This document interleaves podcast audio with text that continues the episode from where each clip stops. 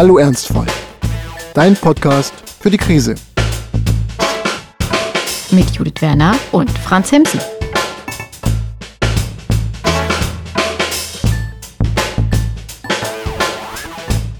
Aus dem hochanständigen Städtchen Regensburg über die Donauwellen und die Ätherwellen in eure Ohren geschwappt, sowie gebroadcastet direkt von der Hauptstraße in Berlin-Schöneberg, wo sich einst schon der Bowie David inkognito eine Schrippe kaufte oder zwei und dabei zum Helden wurde. Hier ist sie wieder, eure bunt glitzernde Revue des Grauens. Hallo.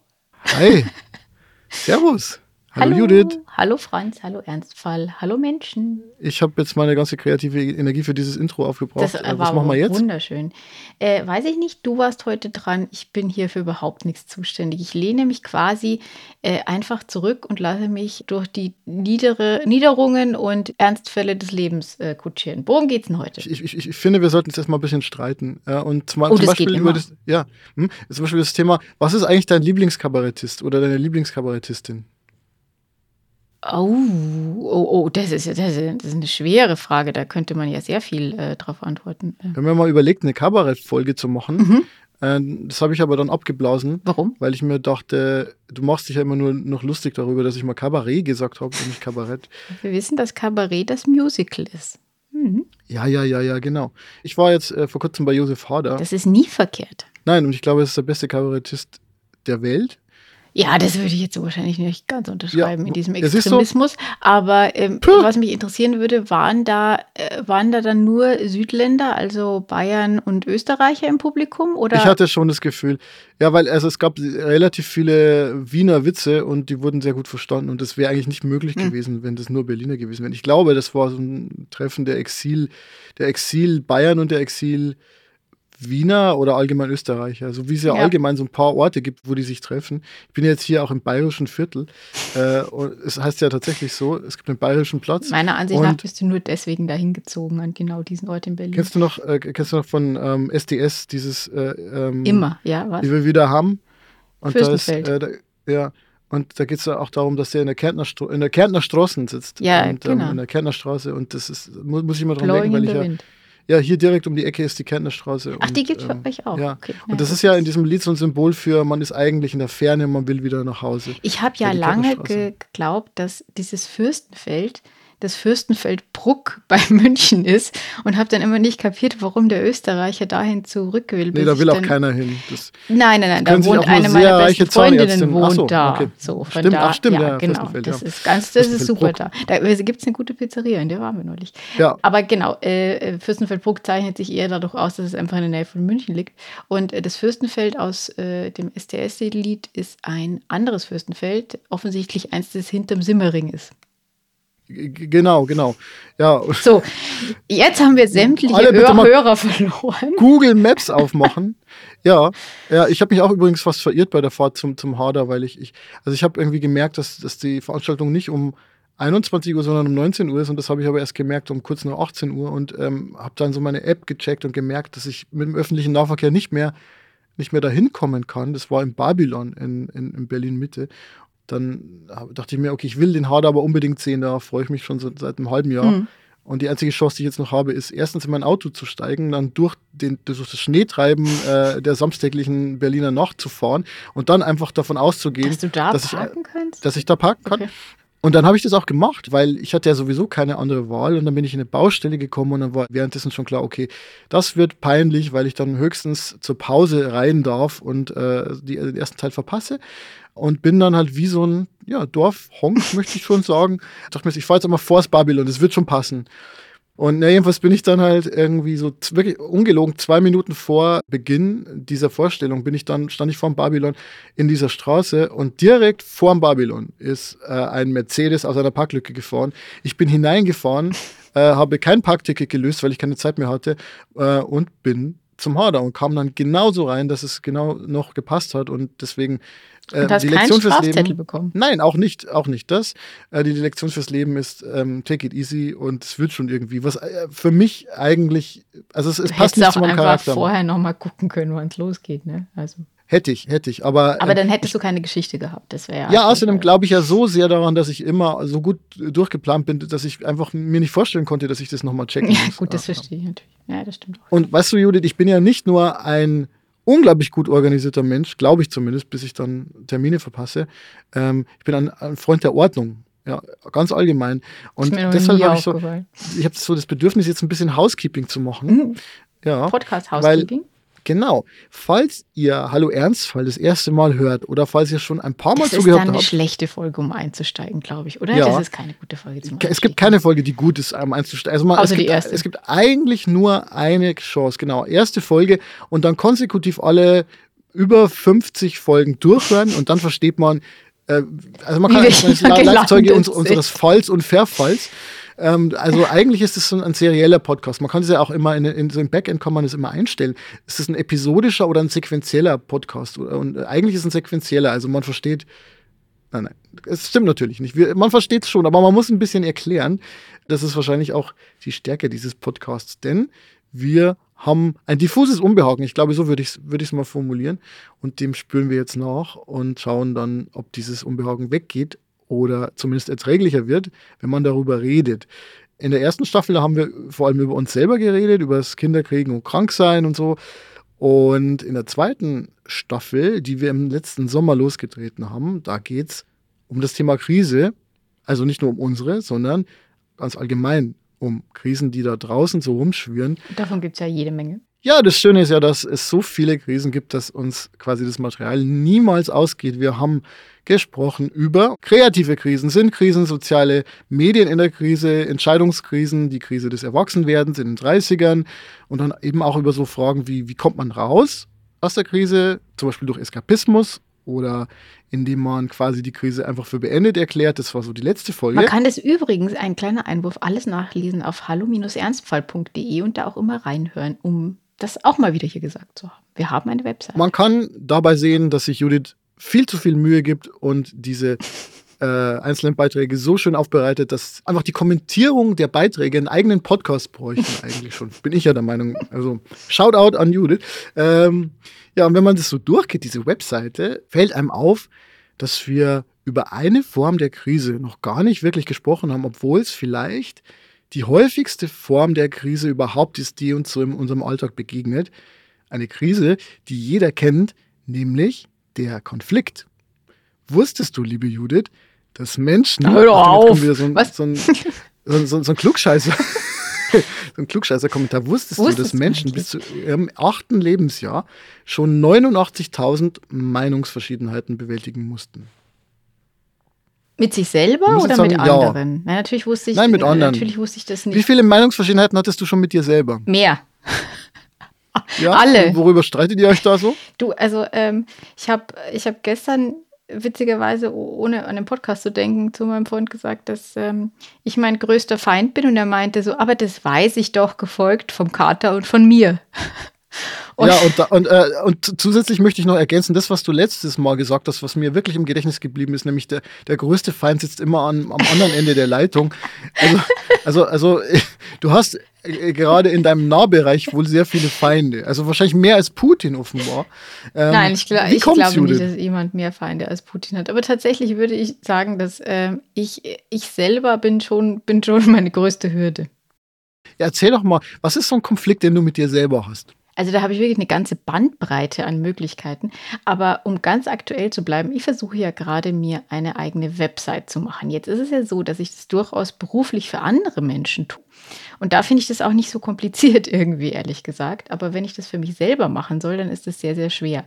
Und was mir dann gestern passiert ist, ist, dass ich ähm, auf mein Foto und auf die zu entwerfende Website und auf die Inhalte geguckt habe und einfach nach einer Stunde komplett der Überzeugung war, nichts zu können und äh, das der Welt auf keinen Fall mitteilen zu dürfen. Ah, okay, das ist aber so ein bisschen Imposter-Syndrom dann quasi. Also, dass man so glaubt, man sei eigentlich ein Aufschneider oder eine Aufschneiderin. Ja, so, so, so, so irgendwie das oder auf einmal erschien mir dann auch alles irgendwie banal und ähm, erst wollte ich irgendwelche Sachen über meinen Dackel auf die Website schreiben, dann dachte ich mir, ich versuche es jetzt mal mit seriös sein und dann dachte ich mir, ich kann eigentlich gar nichts draufschreiben, weil ich generell unseriös bin Und äh, dann äh, habe ich wieder die Krise mit den neu gemachten Fotos bekommen. Und also äh, verschiedene, verschiedene Stufen. Ähm, aber einer der Hauptpunkte, der mich so meinem Alltag begleitet und wo ich mit mir selber in Konflikt gehe, ist tatsächlich immer die Frage, wie viel Arbeit ist genug Arbeit? Das ist ein ganz großes Thema bei mir. Das war es, glaube ich, schon immer. Ich habe das lange beantwortet mit mehr, also mit mehr geht immer und habe dann auch einfach immer mehr und mehr und noch mehr gemacht. Und äh, ausgebremst durch den Krebs musste ich dann irgendwie mal feststellen, an welchen Stellen mehr vielleicht jetzt irgendwie nicht so ganz sinnvoll ist. Also du bräuchtest quasi einen Freedom Day für deine Arbeit, wo du dann so sagst, jetzt ist es vorbei. Ja, jein. Also tatsächlich habe ich es jetzt besser hinbekommen, zu, darauf zu achten, wie viel ich arbeite und wie viel Downtime ich mir irgendwie nehme. Was aber dazu führt, dass wenn ich meine, meine Stundenbudgets so angucke, äh, dass ich sehr schnell auch gegenüber anderen Leuten in Verteidigungshaltung gerate. Also um es konkret zu machen, wenn ich meine Stunden, die ich fix für zwei Unternehmen arbeite, anschaue, dann komme ich da auf knapp 30, 29 glaube ich. Mhm. Und äh, wenn ich die Freelance-Sachen und vor allem auch das Buch mit dazu zähle, dann bin ich eigentlich schon irgendwo um die 40.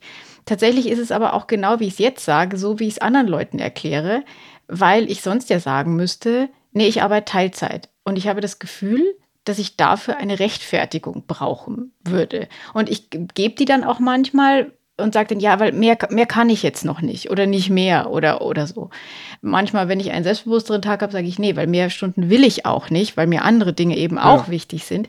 Aber ich habe einen Konflikt mit mir und dieses Ich oder dieses Über-Ich ist, glaube ich, eher die Gesellschaft, die irgendwie sagt, ein kompletter Arbeitstag, äh, eine komplette Arbeitswoche besteht aus 40 Stunden Minimum. Und ähm, wenn man das nicht tut, dann muss man das irgendwie begründen. Und hinzu kommt dann noch, damit das jetzt auch nicht zu so simpel wird, hm, kommt dann noch, dass ich zurzeit ein äh, sehr spannendes Buch lese, nämlich Wir sind doch alle längst gleichberechtigt, ist auch ein Spiegel-Bestseller, also sehr leicht zu finden, von Alexander Zykunow. In diesem Text geht es wie der Titel schon vermuten lässt, sehr viel um Gleichberechtigung von Frau und Mann. Und ähm, auch da ist das Thema Teilzeit natürlich ein riesiges, weil die Teilzeitfalle für Frauen, vor allem für Mütter, ist ja bekannt und was das für Auswirkungen dann auf Rente und gesellschaftlichen Einfluss und so weiter hat. Das heißt, ich fühle eine ständige, einen ständigen Druck, dass es eigentlich dann doch irgendwie nicht genug ist und muss immer wieder Rechtfertigungen finden, warum das, was ich mache, dann doch irgendwie reicht. Mhm. Und mir fällt dann gelegentlich auf, das ist aber tatsächlich dann doch wieder ein Konflikt mit mir und nicht mit meinem Umfeld ist, wenn ich dann Kommentare von Freunden bekomme, wie neulich äh, von meinem guten Freund Kai, der irgendwie schrieb, wie, du hast jetzt noch ein Freelance-Projekt gemacht, ich dachte, du schreibst ein Buch. Ähm, und mir dann manchmal erst klar wird, äh, auf wie vielen Hochzeiten ich tanze oder wie viele Baustellen ich habe, je nachdem, ob man es jetzt positiv oder negativ ausdrücken will. Und ähm, das ist einer der großen Konflikte mit mir selber, die ich aber dann gerne auf andere übertrage. Also ich, ich hatte auch so Phasen, wo ich äh, meinem Freund Martin immer vorgeworfen habe, dass, dass er eigentlich möchte, dass ich mehr arbeite. Und ähm, ich, ich habe inzwischen erkannt, dass er das nie gesagt hat. Ja, ist faszinierend, oder? Dass man manchmal so im Widerstreit mit sich selber ist oder eigentlich mit einer, mit einer Fiktion von Erwartungen, die die anderen ja nicht ja. mal haben. Nicht mal implizit, sondern das ist eigentlich nur so, man denkt, die müssen sich doch denken, dass ich das ja. und das tun sollte. Und am Ende kommt dann raus, nee, das war eh irgendwie nie, nie so gedacht. Deswegen habe ich da Kommunikation echt wichtig und mal so diese, diese Hypothesen, auf denen man irgendwie seine ganze Arbeit oder sein ganzes Leben aufbaut, mal so zu hinterfragen. Und ich habe aber gleich noch so einen Buchtipp für dich, Judith.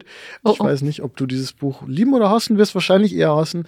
Äh, es ist so ein Klassiker der Sachbuchliteratur. Ich äh, arbeite ja bei Blinkist, wir äh, packen quasi Sachbücher in so Kurztexte und einer dieser Klassiker bei uns ist das Buch The Four-Hour Workweek von Tim Ferriss. Und es geht jetzt nicht um die 30-Stunden-Woche oder so, oder, sondern es geht wirklich um die 4-Stunden-Woche. Ähm, das ist natürlich ein provokanter Titel. Und ich kannte das Buch schon so ein bisschen vom Hören sagen. Und neulich habe ich mir das mal genauer angeschaut. Teil davon ist sagen wir für mich persönlich eher irrelevant, weil da geht es irgendwie darum, wie man äh, quasi ein Produkt marktreif macht und so. Aber es gibt halt auch einen allgemeineren Teil, hm, wenn man so will, ein bisschen gesellschaftskritischen Teil auch, wo es darum geht, dass viele Leute einfach glauben, sie müssten 40 Stunden arbeiten und wenn sie es geschafft haben, ist alles gut. Wenn sie es nicht schaffen, dann ist es ein Nachteil. Und er argumentiert halt, davon müssen wir weg, sondern wenn du gute Systeme schaffst, die dir vieles erleichtern. Dann kann es auch sein, dass du weniger arbeitest und trotzdem produktiver bist. Das Interessante dabei ist einfach, dass er sagt, ja, letztlich müssen wir uns von diesem Schuldkomplex befreien. Wir sollten nicht glauben, dass einfach nur abgesessene Arbeitszeit irgendwie relevant ist, sondern relevant ist wirklich das, was dabei herauskommt. Ich merke aber auch immer wieder, wenn ich Gespräche mit unterschiedlichen Leuten habe, dass diese Einsicht bei manchen total präsent ist, bei manchen auch überhaupt nicht. Also es gibt auch Leute, die sagen, oh, ich, ich, muss jetzt noch unbedingt diese 20 Minuten schaffen, damit ich heute auf meine 8 Stunden komme. Und das ist für mich so befremdlich, weil ich mir immer denke, ja, es gibt klar definierte Ziele und wenn ich die schaffe, dann ist es völlig egal, wann, wann das geschafft ja, worden das ist. Ja, so. das ist richtig, aber das, glaube ich, kommt dann auch immer darauf an, in welchem System man halt arbeitet, wenn man jetzt äh, von angestellter Arbeit spricht, weil es einfach schlichtweg das gibt, Klar. dass halt Stunden gebucht werden. Und ähm, wenn du dann sagst, naja, ich war zehn Minuten früher fertig und das nicht einbuchst, hast du aber trotzdem eine Fehlzeit. Von daher kann ich das durchaus nachvollziehen, dass es, dass es die Situation gibt.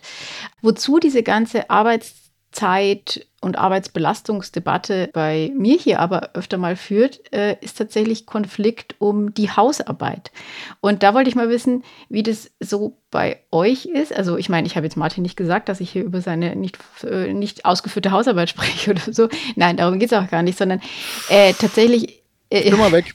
Nein, es geht ähm, darum, also vielleicht kurz, unsere Situation ist ja, dass Martin im Krankenhaus arbeitet, dadurch einen sehr rigiden Schichtplan hat, äh, ständig Überstunden macht, man eigentlich nie weiß, wann er wie da ist. Aktuell hat er jetzt, schläft er jetzt gerade äh, am Nachmittag, weil er, weil er Nachtschichten hat.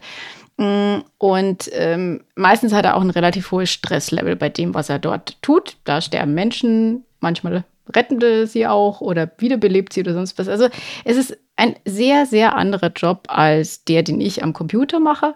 Und ähm, neulich war es mal so, er musste irgendwie in der Spätschicht und war auch äh, generell irgendwie ein bisschen fertig und kam halt zu mir in mein Arbeitszimmer, um sich zu verabschieden. Und ich saß halt mit meinem Laptop ähm, auf dem Sessel unter der Decke, habe einen Kaffee getrunken und halt gearbeitet. Und ähm, man sah einen gewissen Neid darüber, dass auch das jetzt irgendwie Arbeit ist. Mhm. Wozu aber diese ähm, unterschiedlichen Zeiten und unterschiedlichen zeitlichen Belastungen auch führen, also sprich, er ist einfach sehr, sehr viel mehr Zeit außerhalb des Hauses, ist ja irgendwie doch, dass ich das Gefühl habe, irgendwie aufgrund dessen, dass ich den Dreck auch länger am Tag sehe, äh, mehr Hausarbeit machen zu müssen, was aber dann natürlich zu Wut bei mir führt, weil es überhaupt nicht sein kann, dass wenn wir beide arbeiten, dass ich dann mehr Hausarbeit mache. Sonst sind wir ja wieder hier im ganz klassischen System und das sehe ich ja überhaupt nicht ein. Und dann fallen mir wieder die vielleicht drei, vier Stunden, die zur 40-Stunden-Woche bei mir fehlen, irgendwie wieder auf die Füße, weil ich mir dann denke, ja gut, aber ich arbeite ja auch nicht so viel, da kann ich ja irgendwie das eigentlich noch mehr machen. Mhm, mh, auch hier mh. wieder es wird hier nicht von mir verlangt oder so. Und trotzdem gelangen wir da ab und zu in irgendwie einen Konflikt, wenn es halt dann doch wieder ich diejenige bin, die einkaufen geht. Weil wenn ich es nicht mache, ist der Laden halt einfach zu. Also dann haben wir halt einfach nichts, weil ja. Martin halt wieder den ganzen Tag gearbeitet hat und so spät rauskommt. Und bei uns ist es halt sehr durch diese komplett unterschiedliche Gestaltung von Arbeit auch äh, begründet. Ihr seid da jetzt ja aber sehr, sehr ähnlich, weil ihr seid beide Computer-Homeoffice-Arbeiter. Genau. Also bei uns gibt es eine Symmetrie, wenn man so will, oder eine stärkere Symmetrie. Also wir beide haben Homeoffice-lastige Jobs. Wir sind zwar öfter mal auch im Büro, aber der Hauptteil der Arbeit wird im Homeoffice erledigt. Wir haben ähnliche Arbeitszeiten, auch eine ähnliche Arbeitsmenge, würde ich jetzt mal behaupten. Bei Anja ist es ein bisschen mehr hat ein bisschen mehr mit Meetings zu tun und bei mir mehr mit sagen wir Textarbeit oder kreative Arbeit, aber das ist trotzdem noch im, im, im gleichen Rahmen. Es ist alles irgendwie Wissensarbeit. Ähm, es geht äh, darum, Prozesse zu organisieren und so weiter. Also das ist doch sehr vergleichbar. Und ja, wir haben halt versucht, das ein bisschen egalitärer aufzuteilen, weil es auch geht. Bei uns ist in beiden Fällen so, ja, wenn wir unsere Arbeit nicht machen, ist es schon so, dass dann blöd ist für die Kolleginnen und Kollegen. Also es ist aber auch nicht so, dass, dass jemand keiner, stirbt. Ja. Ähm, so ja. und ähm, das heißt, es gibt eine vergleichbare Dringlichkeit und es ist auch bei beiden so, dass es mal Phasen gibt, wo klar ist, dass eine Person mehr sozusagen Zeit investieren muss, um jetzt irgendwie noch was fertig zu machen, aber das ist auch nicht durchgehend so. Also auch da gibt es eine gewisse Vergleichbarkeit. Und deswegen versuchen wir auch die Hausarbeit und Care-Arbeit fürs Kind einigermaßen gleich aufzuteilen. Also ich würde realistischerweise vielleicht hm, dass Anja ein bisschen mehr bei der Kinderseite aktiv ist und ich ein bisschen mehr bei der Haushaltsseite. So, aber ähm, das hält sich, glaube ich, alles noch in Grenzen. Also die Ungle Ungleichverteilung hält sich in Grenzen. Also ich denke, dass es halbwegs 50-50 äh, ist. Was wir mal gemacht haben, ist. Ihr habt es getrackt, oder? Ja, wir haben eine Time-Tracking-App verwendet und äh, es kam auch raus, dass wir nahezu 50-50 die Hausarbeit verteilt hatten damals. Das war noch eine Zeit, wo wir kein Kind hatten. Und ich glaube, das war tatsächlich hilfreich, weil dann so diese Konflikte ein bisschen durch Fakten beseitigt worden. Also wenn einer von beiden mal gesagt hat, ey, ich habe das Gefühl, du machst zu wenig, könnte man immer sagen, ja gut.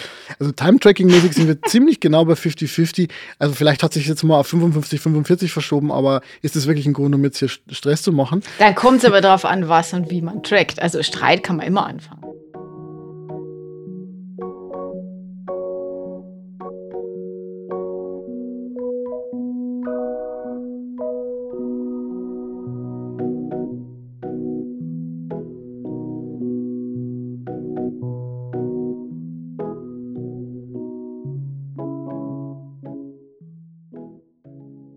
Dachte mir, weil du ja dieses Haushaltsproblemchen beschrieben hast, können wir das doch einfach mal so ein bisschen durchexerzieren. Ich habe heute nämlich ein paar Konfliktlösungsmöglichkeiten vorbereitet und möchte von dir wissen, warum die alle nicht funktionieren. Achso.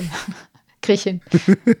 ja, es ist ja so, jeden Tag haben wir zig Konflikte, nicht nur mit uns selber, sondern vor allem auch mit anderen. Und das ist eine Zahl, die ich aus einem Buch habe, das heißt I Don't Agree von Michael Brown, der schätzt, dass 90 Prozent der zwischenmenschlichen Meinungsverschiedenheiten mit so einer Patt-Situation enden. Also Person A sagt das eine, Person B sagt das andere und es äh, gibt irgendwie eine Meinungsverschiedenheit, aber die wird nicht aufgelöst, sondern man äh, grummelt dann weiter vor sich hin. Und dann kommt der Atomkrieg. Und dann kommt der Atomkrieg. Ja, oder äh, in Beziehungen kommt dann vielleicht auch einfach ähm, der, der Kalte Krieg des ja. Schweigens. Und, ähm, der ist sehr beliebt, glaube ich. Aber das, das, ist interessant, oder? Dass die meisten Konflikte gar nicht aufgelöst werden. Also wenn man dann immer sagt, so, ja, Konflikte muss man einfach irgendwie lösen, dass es eigentlich super, super schwer ist. Wir hatten ja letzte Woche schon das Zitat, dass ähm, Krisen auch dadurch beendet werden, durch, durch Erschöpfung ganz oft. Und, äh, genau, dass einer nicht mehr Also kann. das ist, äh, glaube ich, wirklich äh, so wie, wie ganz viele Dinge. Kennst du das auch, dass also vor allem so im Privaten Dinge dann einfach ihre Bedeutung verlieren? Also man hat sich eine Weile sehr über was aufgeregt, geht dann auch in den Konflikt und äh, am nächsten Tag fragt man sich, äh, ob es diesen Streit jetzt überhaupt gebraucht hat. Also das habe ich relativ oft. Ich meine, es gibt so Streits, die sind auch einfach nur Ergebnis von ähm, Erschöpfung, Müdigkeit, ja, schlechter Stimmung von ja. einer Person. Anja hat es mal Gehirnfurz genannt. So. Da hatte jemand wieder ein Gehirnfurz, so im Sinne von, jemand ist einfach panisch geworden, weil müde, weil hungrig und so weiter. Und das heißt, es ist eigentlich gar kein echter Konflikt, aber oft gibt es ja echte Konflikte, wo echte Meinungsverschiedenheiten, echte ähm, Konflikte von Interessen oder Anschauungen aufeinandertreffen und man irgendwie eine Lösung finden müsste und es halt besser wäre, wenn man die fände. Und deswegen habe ich heute mal fünf Strategien mitgebracht und ich würde die gerne mit dir durchgehen. Die Strategien heißen Kampf, Verhandlung, gewaltfreie Kommunikation, Weglaufen und Verständnis. So, und äh, wir beginnen natürlich mit dem Thema, das äh, uns natürlich am nächsten liegt, nämlich Kampf. Ja, äh, oder Machiavellismus, also der Zweck heiligt die Mittel. Einer muss, nur einer kann gewinnen, es kann nur einen Sieger geben und alles ist erlaubt, alle Listen sind erlaubt und man schaut, dass man den Konflikt gewinnt, indem man einfach ja, alle, alles anwendet, was man anwenden kann. Moral spielt keine Rolle, um einfach zu gewinnen. Problem ist, man kann schon und das müssen jetzt auch nicht moralisch verwerfliche Mittel sein, aber vielleicht ist man in irgendeiner Situation seinem Gegenüber argumentativ auch einfach überlegen, ähm, nicht unbedingt mit Fakten, vielleicht kann es auch nur rhetorisch sein. Aber wie dem auch sei, das Problem ist, wenn man in zwischenmenschlichen Beziehungen sehr oft seinen machiavellistischen Trieb nach Macht und Gewinn ausspielt und dann immer gewinnt, ist der andere auch immer der Verlierer. Und niemand fühlt sich gern als Verlierer, beziehungsweise es kann sogar sein, dass du den anderen irgendwann dann ständig nur als Verlierer siehst und das auch nicht besonders toll findest. Sprich, ich glaube, das sind sehr oft Pyrrhussiege, die man damit erringt. Man wird nicht immer äh, komplett gleich und gerecht aus irgendwelchen Streits rausgehen, aber man kann es mit Taktieren auch übertreiben und ähm, dazu hast du eine kleine Neigung, wenn ich das mal ganz vorsichtig sage. Ich, ich würde ein kleines Plädoyer trotzdem ähm, formulieren für diese Herangehensweise. Nein. Ich glaube, pass mal auf. Ah, da, einen Hals. Ich bekomme so einen Hals jetzt. Nein, aber, ähm, ähm, nein, aber tatsächlich ist mir schon aufgefallen, dass es Leute gibt, für die Moral und Ehrlichkeit in jeder Konstellation wichtig ist, in, je, in jeder. Und die auch mit Leuten, denen man nicht vertrauen kann, total vertrauensselig umgehen und äh, wo, wo das Herz so auf der Zunge liegt. Und also, wenn meine Tochter, wenn jetzt mal älter ist, mich fragt, ja, soll ich immer ehrlich sein, immer authentisch sein und immer meinem Herzen folgen. Nee, lass nein, das mal, das funktioniert in dieser nein, Welt. Nein, lass das. La, lass das. Das mhm. machst du bei Menschen, die du liebst und die dich lieben und denen mhm. du vertrauen kannst. Und bei Menschen, die bestimmte Interessen haben, machst du es nur in dem Maße, wie es dir zuträglich ist. Und das ist einfach eine Form des, des Selbstschutzes. Es gibt Leute, die komplett offen sind und komplett ehrlich sind und alles von sich zeigen und dann werden die ausgenutzt und dann kommt nämlich folgendes, dann, dann werden die verbittert weil die enttäuscht sind von der Welt und enttäuscht, dass die Welt nicht so nett mit ihnen umgeht, wie sie mit der Welt umgehen. Äh, und dann wird die zwischenmenschliche Kommunikation halt so ein bisschen toxisch. Und da würde ich sagen, so eine gewisse Zurückhaltung und so ein nicht gleich All-In gehen äh, mit offenem Visier ist, ist, ist vielleicht auch mal nicht schlecht. Aber natürlich, je näher und enger und persönlicher die Beziehungen sind, desto weniger sollte man natürlich dieses Mittel des Kampfes anwenden und mehr das Mittel der Liebe. Oh Gott, sag mal, bist du wieder in Predigtmodus verfallen? Ja, ich, siehst du, so, so ist es nämlich, wenn man das durchzieht, ja, dann kommt man gleich an den Punkt. Und bevor wir an den Punkt kommen, würde ich vorschlagen, schauen wir uns Nummer zwei an. Nummer zwei ist Verhandlung. Verhandlung unterscheidet sich von Kampf dahingehend, dass nicht einer versucht, den anderen über den Tisch zu ziehen, sondern dass man versucht, die Konflikte zu lösen, indem man quasi gemeinsame Interessen findet. Das ist so eine Idee, die habe ich mal in einem Verhandlungsseminar kennengelernt und die finde ich eigentlich ganz charmant, dass man also sagt, solange zwei Verhandlungspartner an einem Tisch sitzen und einfach schauen, ja, wer gewinnt, äh, solange ist es halt einfach so ein Feilschen irgendwie, so wo dann halt die Leute gewinnen, die halt irgendwie ja, am meisten Druck ausüben können, am meisten Drohpotenzial aufbauen können oder so. Ähm, aber gerade auch, selbst im Geschäftlichen ist es ja so, man will ja mit den Leuten wieder zusammenarbeiten. Und dann ist die Idee eher, sich zu überlegen, ja, okay, was steckt denn hinter der Position der einen Person? Was steckt denn hinter der Position der anderen? Welche Interessen stecken da dahinter? Und wie kann man beide Interessen befriedigen? Wie klingt es in deinen Ohren? Wie du gerade schon gesagt hast, wenn man, wenn man sagt, wenn zwei am Tisch sitzen und da müssen sie aber halt erstmal sitzen. Und ich glaube, dass es ganz oft so ist in zwischenmenschlichen Beziehungen, dass vielleicht nur von einer Seite wirklich eine, äh, der Wille da ist, einen Konflikt auszuverhandeln. Und vielleicht sogar ist es manchmal einfach der oder diejenige, der oder die schon weiß, dass er in einer schwächeren Position auch ist. Der andere weiß, ich bin in einer stärkeren und sieht einfach den Grund nicht, warum man das jetzt verhandeln muss. Um es mal ganz banal zu sagen, so, nach dem Motto, ja, mir ist Punkt ABC aber egal und deswegen muss ich darüber auch nicht verhandeln, weil ähm, wenn es nicht passiert, ist es eben Genau, so. das ist dann eigentlich fast keine Verhandlung, ja, das stimmt. Es ist nicht so häufig, dass beide wirklich an einer Verhandlung interessiert sind, weil es eben doch immer irgendwelche Machtstrukturen gibt, ähm, die nun mal da sind durch die verschiedensten Gründe und dadurch ähm, immer einer mehr ein Interesse an einer Verhandlung hat als ein anderer. Aber es ist doch erstaunlich oft so, dass beide Seiten füreinander wichtig sind und dass man das auch deutlich machen kann. Zum Beispiel in Beziehungen, wo eigentlich immer eine Person sagt, oh, du bist mir so wichtig, die andere Person eher immer so abwehrend ist. Aber wenn man dann mal drüber nachdenkt, man vielleicht feststellt, ah, für beide Personen ist die jeweils andere Person total wichtig. Ich finde zumindest, es kann sich lohnen, darüber nachzudenken, ob es nicht vielleicht doch eine symmetrischere Verhandlungsposition gibt, als man sich das vielleicht äh, im Alltag so denkt.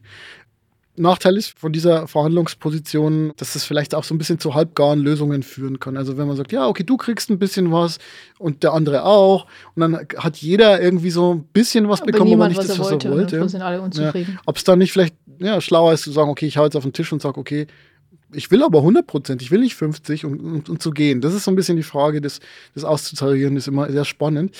Ich habe ähm, eine weitere Lösungsform, und ich weiß nicht, inwieweit du mit der schon in Berührung gekommen bist, nämlich die gewaltfreie Kommunikation nach Marshall B. Rosenberg.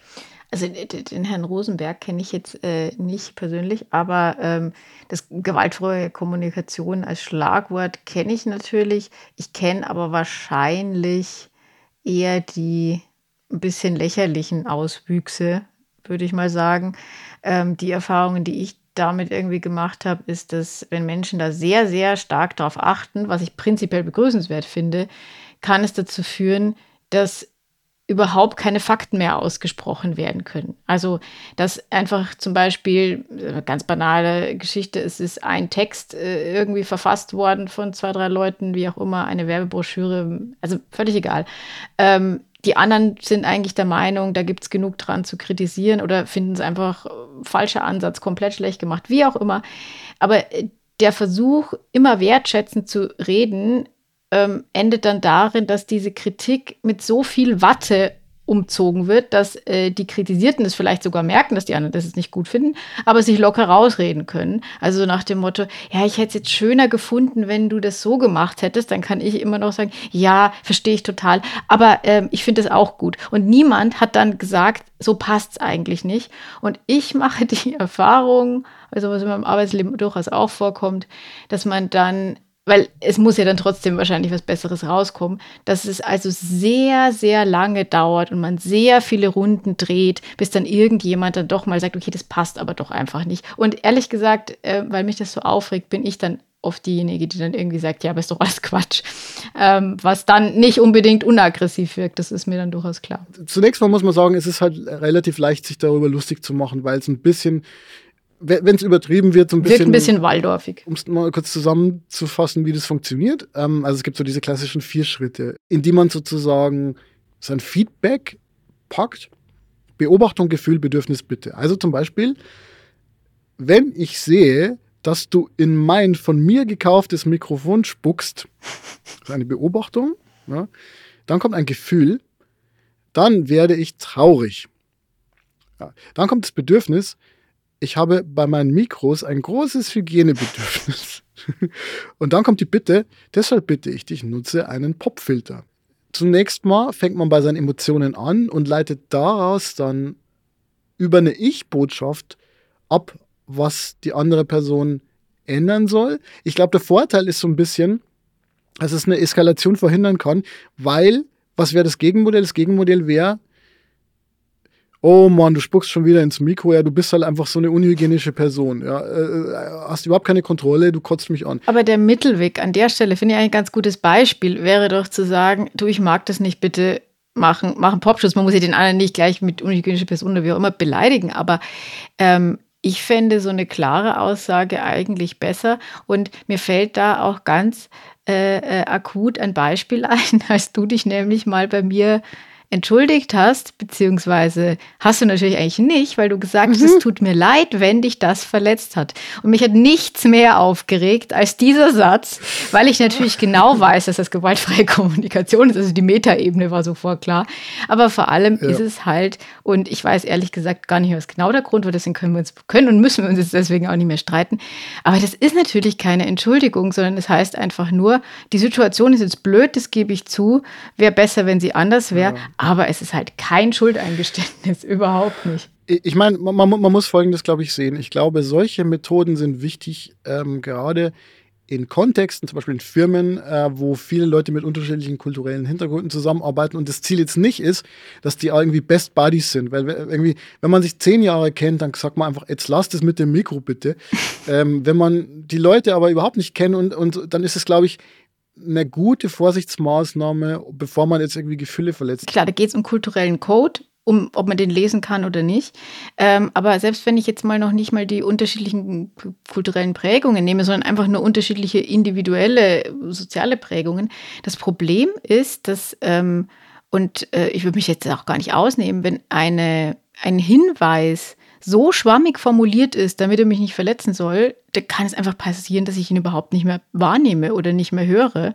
Ja, oder, oder ernst auch ernst nehme. nehme. Eben. Also das Problem ist, wenn ich gar nicht wirklich verstehe, dass dem anderen das jetzt ein Anliegen ist, weil mhm. es eben so verklausuliert ausgedrückt wird, dann ist das ein Problem. Und ich habe das, ähm, also ich hatte damit beruflich halt einfach sehr viel zu tun, als ich im Theater gearbeitet habe, wo wirklich nicht der Hort der gewaltfreien Kommunikation war. Also das kann man jetzt nicht sagen. Mhm. Gleichzeitig war es aber so, dass ähm, in der Arbeit mit Regisseurinnen und Regisseuren ähm, man immer gucken musste, okay, was für ein Typ äh, Mensch ist diese Person jetzt und wie ja. viel klare Ansage, sage ich mal, verträgt die und wie viel nicht. Und ähm, ich muss schon sagen, dass ich es immer sehr, sehr entspannend fand und diese Zusammenarbeiten auch immer am besten, wo ich wusste, okay, ich kann jetzt ich muss jetzt nicht erst alle Punkte, die gut gelaufen sind bei der Probe loben, sondern ich genau, kann sagen, das so war schön, zu, aber packen. das und das und das, daran müssen wir noch arbeiten. Und äh, diejenigen, das waren wenige, mit denen man das konnte, war das eine wirklich tolle Arbeit und bei den anderen warst du einfach nur ständig beschäftigt äh, zu loben, vorne, hinten und dann eine kleine Kritik einzubringen. Und die habe ich dann aber oft eben auch so verklausuliert, dass der andere das dann locker einfach mit einem Handschlag wegbügeln konnte und sagen, ja, ja, stimmt, schön. Nee, mache ich trotzdem nicht, weil ich ja nicht gesagt habe, hey, das ist irgendwie, das ist eine No, das ein No-Go irgendwie, du musst da was tun.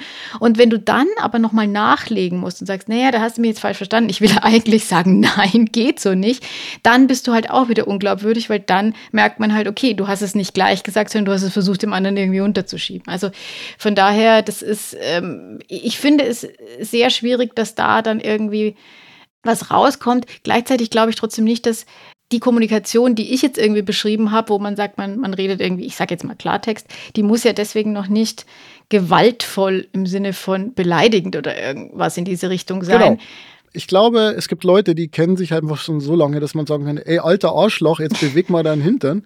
Und trotzdem ist es liebevoller als ein, wenn ich sehe, dass du in der Hängematte sitzt, dann werde ich traurig, weil mir wichtig ist, dass Leute aktiv, weißt du, also ich glaube einfach, ähm, das, das, ist schon sehr, sehr kontextabhängig. Und dann gibt es natürlich auch Kontexte, wo es einfach nicht geht. Also in der Armee kannst du nicht gewaltfrei kommunizieren. Also du kannst respektvoll kommunizieren, aber vielleicht nicht gewaltfrei. Das ist der Punkt. Und wahrscheinlich ist es einfach die Definition von, von verbaler Gewalt, weil das eine schwierige Definition ist, weil das sehr viel bedeuten kann. Ja. Aber natürlich kommst du auch irgendwann an Grenzen dessen, wo, wo einfach einfach eine, eine, inhaltliche Aussage noch übertragen werden kann, sodass sie der andere irgendwie kapiert.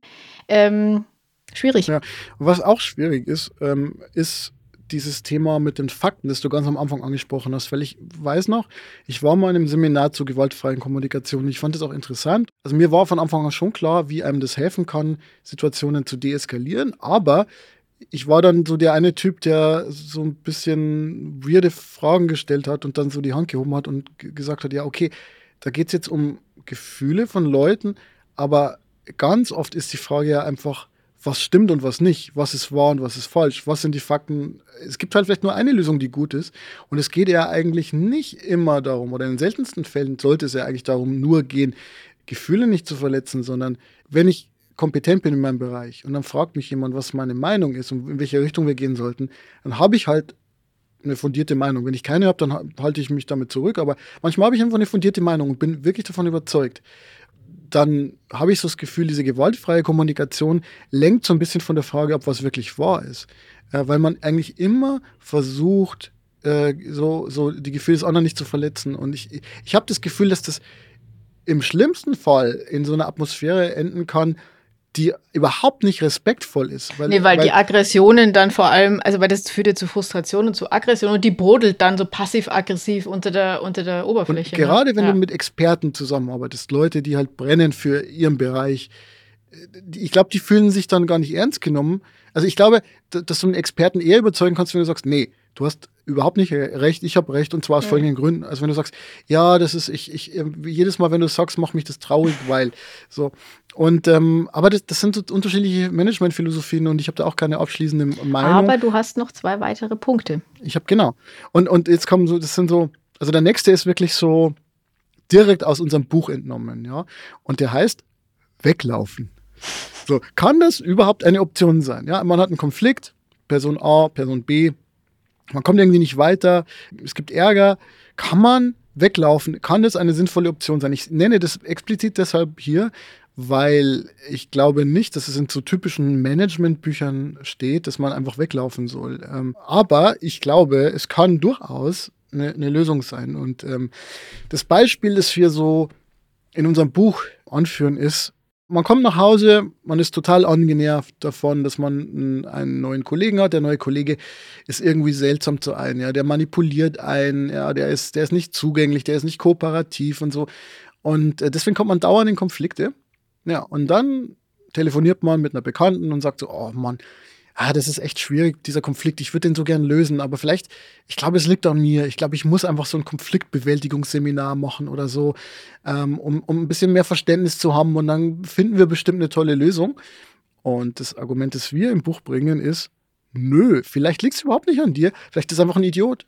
Oder ein Soziopath. Oder vielleicht ist es jemand, der einfach irgendwie ohne das werten zu wollen, einfach eine schwierige Zeit durchmacht. Oder vielleicht passt die Konstellation einfach nicht. Also vielleicht ist es einfach so, dass sich der Konflikt gar nicht auflösen lässt, außer indem einer einfach geht. Auch das darf man nicht, nicht außer Acht lassen, weil wir in so einer Optimierungsgesellschaft leben, wo die Leute oft glauben, sie müssten an sich selber immer arbeiten. Und deswegen, also so banal es klingt, aber man sollte vielleicht auch öfter mal in Betracht ziehen, dass der andere einfach das Problem ist. Und zwar zu 100 Prozent. Ähm, ja, weil also mir geht's so, ich, ich, ich denke mir dauernd, oh, was habe ich falsch gemacht, wenn irgendwas hm. nicht läuft? Und wie kann ich mich optimieren, wie kann ich mich verbessern? Wie, wie geht's dir mit dieser Option? Wann sollte man weglaufen? Ja, ich, ich glaube, ich würde es äh, gar nicht weglaufen nennen wollen. Und zwar aus dem Grund, weil ich das selber oft schon getan habe. Also ich habe dann gesagt, ich kann doch jetzt nicht einfach weglaufen. Also im Sinne von, es ist eine schwierige Situation, der muss ich mich doch stellen. Ich kann es doch nicht einfach beenden. Und ich habe im Laufe der Jahre die Erfahrung gemacht, dass man vieles, sogar mehr als man denkt, eben doch einfach beenden kann. Und dass das manchmal die absolut richtige Entscheidung sein kann. Ähm, und dass diese Idee von, ich halte es jetzt noch irgendwie durch, weil dann wird es besser, das kann man ja eine Weile machen. Aber wenn man schon weiß, dass das Verbleiben in einer Situation nichts an den Umständen ändern wird und es eben nicht besser werden wird, und man die Möglichkeit hat, zu gehen, dann sollte man es auch. Und äh, um da ganz konkret zu sagen, also ich habe ja relativ lange Kommunalpolitik gemacht und habe dann an einem gewissen Zeitpunkt krachend hingeschmissen. Und äh, das war ein schwerer Schritt, weil ich immer gedacht habe, ich muss es irgendwie schaffen, alle in diesem Kreisverband der Stadtratsfraktion zu einen und wir müssen irgendwie auf einen gemeinsamen Nenner kommen und äh, gleichzeitig äh, irgendwie will man aber die eigenen politischen Ziele auch irgendwie nicht verraten. Und ähm, ich habe irgendwann festgestellt, dass das mit einigen Personen, die da waren, einfach nicht zu machen war und habe dann gesagt, okay, macht euren Scheiß alleine. Und hm. ähm, das war eine der besten Entscheidungen, die ich je getroffen habe, an dieser Stelle zu sagen, nee, ich gehe jetzt. Und es ist mir aber unglaublich schwer gefallen, weil eben, und deswegen finde ich den Ausdruck weglaufen schlecht, weil ich eben das Gefühl hatte, jetzt laufe ich einfach nur weg. Und mhm. ich wurde auch nachher dann von, von anderen Leuten gefragt, ach ja, warum hast du das gemacht? Äh, du hättest doch, also habe ich wirklich mal gehört, hättest es noch ein bisschen durchhalten müssen und dann, dann wären die in Rente gegangen oder dann wären die eh nicht mehr da gewesen und dann, dann hättest du das doch irgendwie machen können, was du willst und das wäre doch gut gewesen und so. Und dann hättest du endlich zu einem Problem für die anderen Leute werden können, die dann noch kommen. Ganz genau. irgendwie, so doof es klingt, hat mir das natürlich doch irgendwie die Kraft gegeben oder, oder das Wissen gegeben, äh, dass es Situationen gibt, die man besser einfach beendet. Und es passiert mir immer wieder, dass ich in Situationen bin, wo ich gehen könnte und es dann irgendwie nicht tue. Aber ähm, ich glaube, ich habe ein bisschen was dazugelernt. Also einen Konflikt dadurch zu beenden, dass man einfach ja, es klingt auch schon wieder so negativ, das Feld räumt, aber dass man einfach aus dem Konflikt aussteigt, ähm, kann die beste Lösung sein in manchen Fällen. Man hört ganz selten, dass Leute sagen, oh Mann, hätte ich doch da noch in dieser extrem doofen Situation ein bisschen länger durchgehalten und dann wäre alles gut geworden. und vor allem, man wird weder sich noch die andere Person fundamental in ihrer Persönlichkeit ändern können, egal wie lange man da ist. Also vielleicht in einer Ehe über 50 Jahre kann man vielleicht ein bisschen was bewerkstelligen, aber auch da bin ich mir nicht so sicher.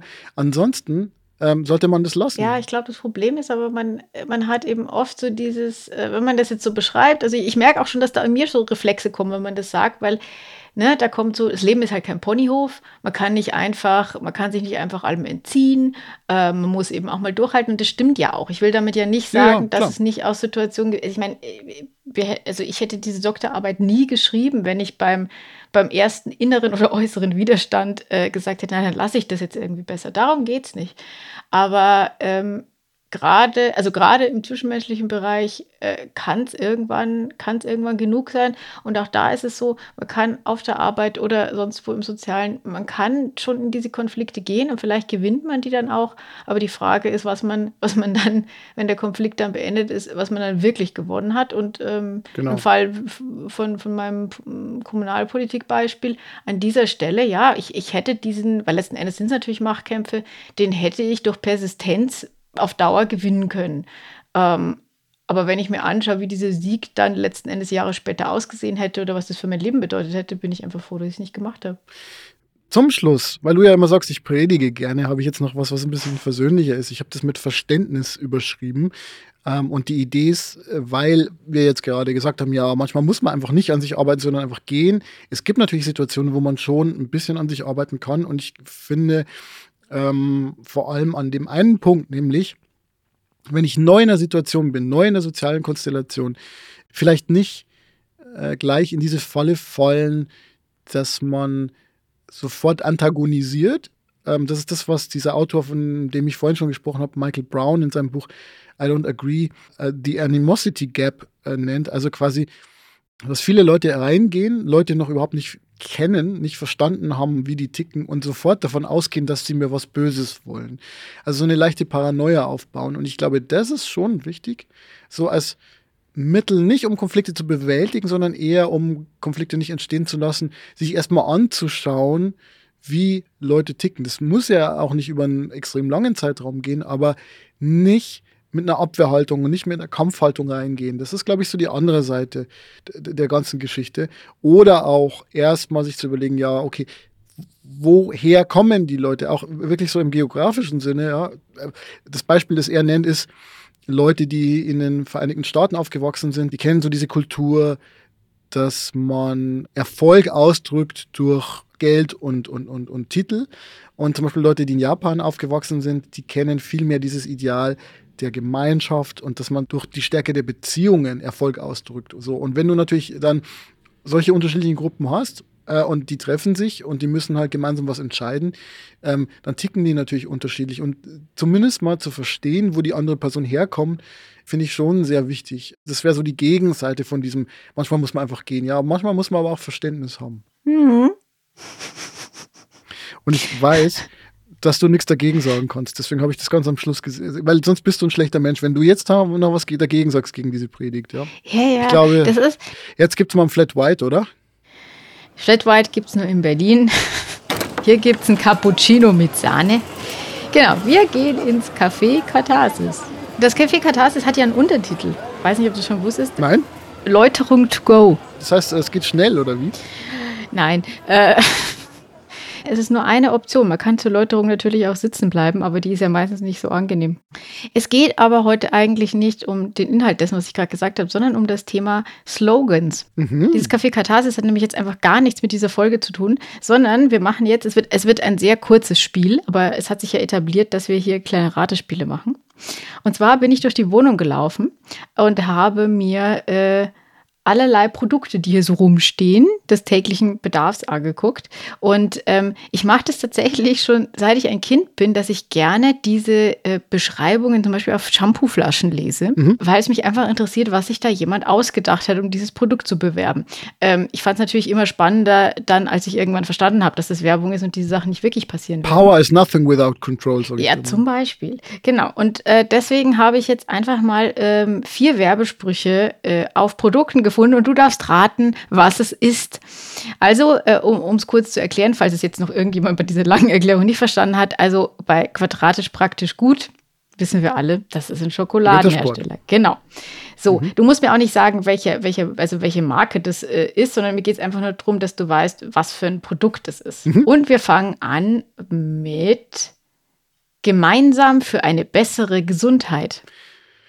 Boah, das ist wahrscheinlich so ein völlig übertriebenes Slogan für irgendwas total Kleines, für irgendwie so, so, so ein Gymnastikball oder irgendwas. Aber ähm, also, sag mal, das Naheliegende ist natürlich die Krankenkasse, aber die Krankenkasse ist kein Alltagsgegenstand. Nee. Also würde ich sagen. Also es sind wirklich alles Produkte, die man, äh, warte, ich guck mal, es müsste auch alles unter 5 Euro kosten. Also. Ja. Kann man es beim DM kaufen? Äh, nee, ich glaube nicht. Ist es ein Medikament? Nee. Äh, ist es äh, Nahrung? Ja. Nahrungsmittel? Ja, mm. ja dann würde ich sagen, wahrscheinlich sowas wie äh, hm, irgendwas probiotischer Joghurt oder sowas. Nein, ich löse mal auf. Ähm, also ich muss fairerweise dazu sagen, das ist wohl eine Aktion, weswegen das jetzt irgendwie draufsteht. Das ist eine Aktion zusammen mit UNICEF, aber das steht halt allen Ernstes auf einer Plastik-Wolwig-Flasche, oh. so Mikroplastik, äh, in, der, in der stilles Wasser ist. Und wenn man sich jetzt fragt, warum zur Hölle haben wir sowas zu Hause, das ist eine vollkommen berechtigte Frage. Ich würde solches Wasser nie trinken, aber wir haben es tatsächlich aktuell für die Kaffeemaschine.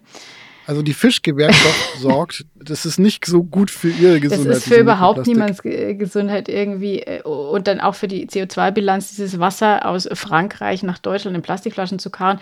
Völlig bescheuert. Wir wollen nur vor einem möglichen Umzug jetzt nicht noch einen Wasserfilter kaufen, werden es dann aber machen. Deswegen kriegt die, kriegt die Kaffeemaschine ausschließlich Wolwig gerade, weil sie sonst in Regensburg nach einem Tag kaputt wäre. Also kalkhaltig, wie das Wasser hier ist. Wasser und ja, das ist, das ist schon, hätte ich mir jetzt nicht gedacht. Bei Wasser denkt man ja, es geht um Erfrischung oder so. Ja. Oder vielleicht ein bisschen Wie gesagt, es ist auch so eine Kampagne jetzt, also vielleicht. Naja, okay, es war hinterhältig. War, war hinterhältig. war hinterhältig. So, ja. jetzt ist es äh, vielleicht äh, leichter. Solange hält sie sich, aber solange hältst du es nicht aus. Oh. das bedeutet also im Grunde gemeint ist, äh, dass ähm, die äh, dass die Haltbarkeit länger ist als die mögliche Nutzbarkeit. Ich lese nochmal vor. Solange hält sie sich, aber so lange hältst du es nicht aus. Abführmittel.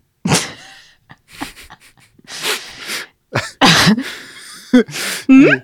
Ja, doch. Also, womit du recht hast, es ist der Hinweis auf ein Mindesthaltbarkeitsdatum, ja. Mhm. Und ähm, dass man es nicht aushält, ist es so gemeint im Sinne von physisch etwas halten? Nee. Es ist, ist gemeint ertragen? Nee. Was könnte es denn noch sein? Solange hält sie sich. Ähm, es, ist, es ist ein Lebensmittel. Ja. Mm, es ist ein, eine Sie. Ja. Ähm, äh, es ist ich meine, auf sowas wie Wurst oder so, da, das sind ja eigentlich nicht so Slogans, oder? Oder ist es Wurst? Nein, es ist nicht Wurst. Aber ich glaube, ich löse trotzdem mal auf, weil du kannst es äh, natürlich viele rumreiten. Aber es ist eine Pizza. Es ist eine Tiefkühlpizza. Ah, die, Und mit dem Pizza. nicht aushalten ist in dem Sinne gemeint, weil sie natürlich so gut ist, dass du sie sofort essen musst. Ach, verstehe. Ja. Okay, also der Spruch hat bei dir schon mal überhaupt nicht funktioniert, weil du nicht verstanden hast. Gut. Nee, der, ist, der ist erstmal zu komplex. Kommen wir zum vorletzten. Es ist wirklich, ich, ich muss sagen, es ist sehr schwer. Der Spruch ist allen Ernstes, doppelt hält besser. Ähm, Präservative. Hm. Ja, wäre, wäre sinnvoll. Ja, für besonders starkwandige. Doppelwandig. Ja, genau. Ähm, ab, um, doppel, aber vielleicht so ein Doppelt, Doppelkeks, so, so, so eine Prinzenrolle oder sowas in der Art. Oh. Doppelt. Was, was gibt es denn noch doppelt? Ähm, oder, oder so Oreo-Kekse, also irgendwas, was so doppelt ist vielleicht? Nee. Hm, doppelt hält besser. Aber es hat was, äh, es hat was mit der Zahl 2 zu tun, oder? Also das ja. ergibt es keinen Sinn.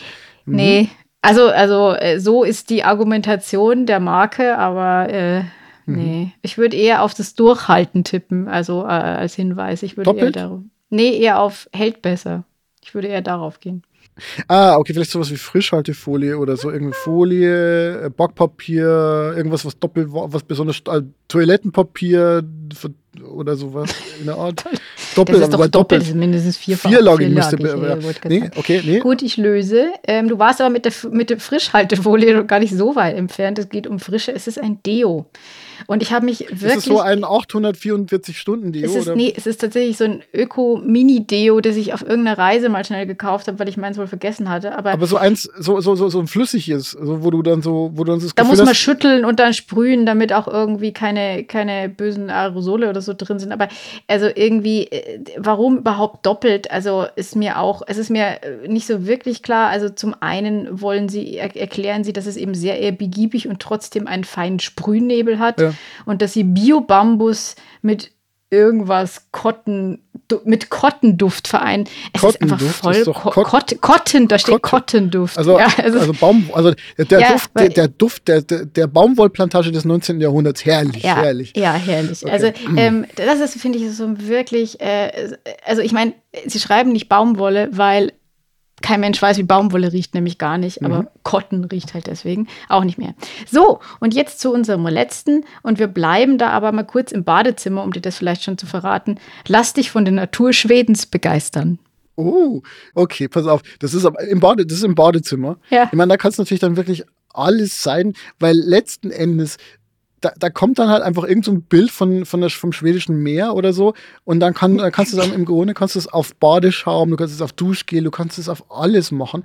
Ähm, insofern äh, habe ich da überhaupt keine Chance, deswegen tippe ich jetzt da ins Blinde. Ich tippe, es ist boah, begeistern. Sind wir bei Duschgel schon auf dem Begeisterungsniveau?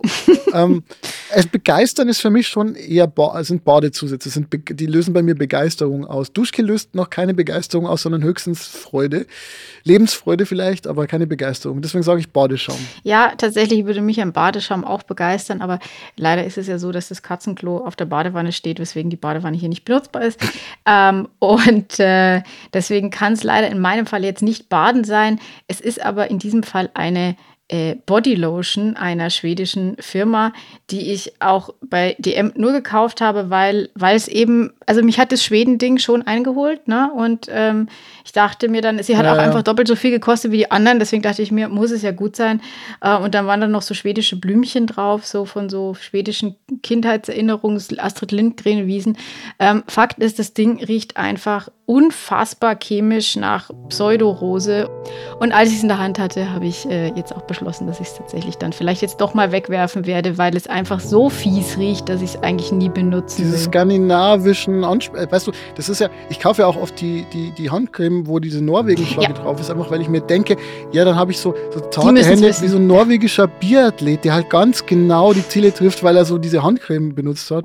Und äh, aber im, im Grunde äh, ist es wahrscheinlich auch einfach nur vier viermal so teuer wie so eine normale Handcreme. Ich würde sagen, die Essenz dieser Folge ist jetzt auch einfach, so lange hält sie sich, aber so lange halten wir es nicht aus. Nicht mehr aus. Das ist, glaube ich, die längste Folge, die wir je aufgenommen haben. Nee, nicht ganz, aber sie ist, sie ist schon grenzwertig lang. Und deshalb verabschieden wir uns jetzt in aller Geschwindigkeit, so schnell wie es irgendwie geht. Macht es gut, bis zum nächsten Mal. Tschüss. Ciao.